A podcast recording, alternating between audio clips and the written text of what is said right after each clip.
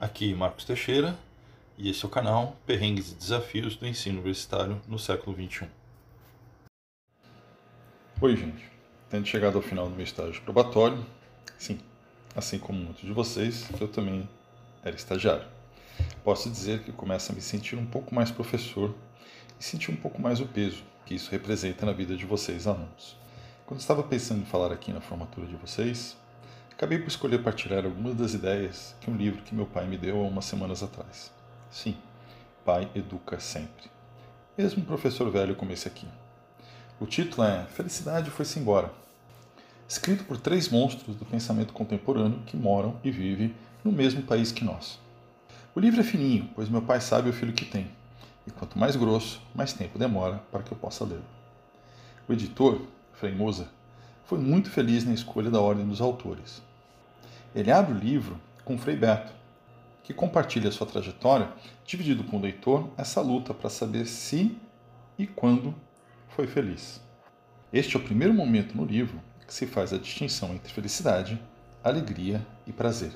Frei Beto planta a semente do conceito mais fundamental da obra, de que a felicidade surge de algo que tem que estar dentro de nós, seja uma missão, um objetivo na vida, uma percepção de sermos parte de um todo chamado humanidade.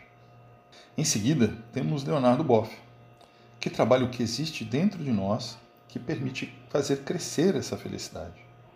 Ele nos convida a refletir sobre uma felicidade sustentável, isenta do imperialismo de consumo, no que é extremamente feliz em duas figuras de linguagem que as águas do mar da vida, calmas e serenas, existem, mas estão na profundidade.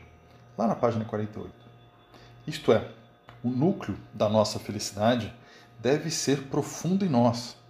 Como, por exemplo, o filho que vocês são para os pais que estão vendo aqui você se formar e a felicidade que isso representa para eles.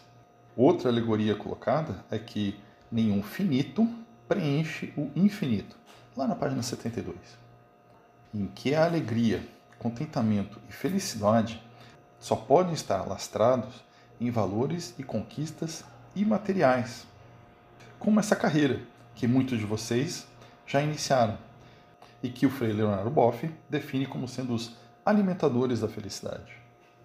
O livro termina com o professor Cortella, meu sonho de consumo com carreira docente que esmiuça os riscos e as armadilhas da vida contemporânea, cada vez mais acelerada, que nos impede de cuidar dessas sementes e poder assim colher os frutos dessa felicidade cultivada, como colocado pelos colegas anteriores.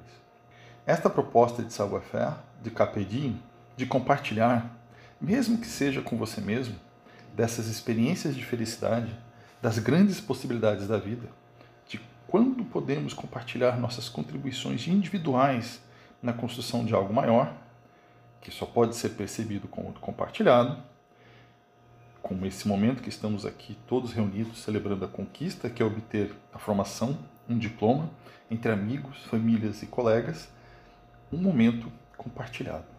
Assim, espero eu, que possa ter sido de algum auxílio para que vocês, agora nobres colegas, possam continuar construindo uma trajetória de realizações pessoais e profissionais que nos permitam ter felicidades em suas vidas. Muito obrigado.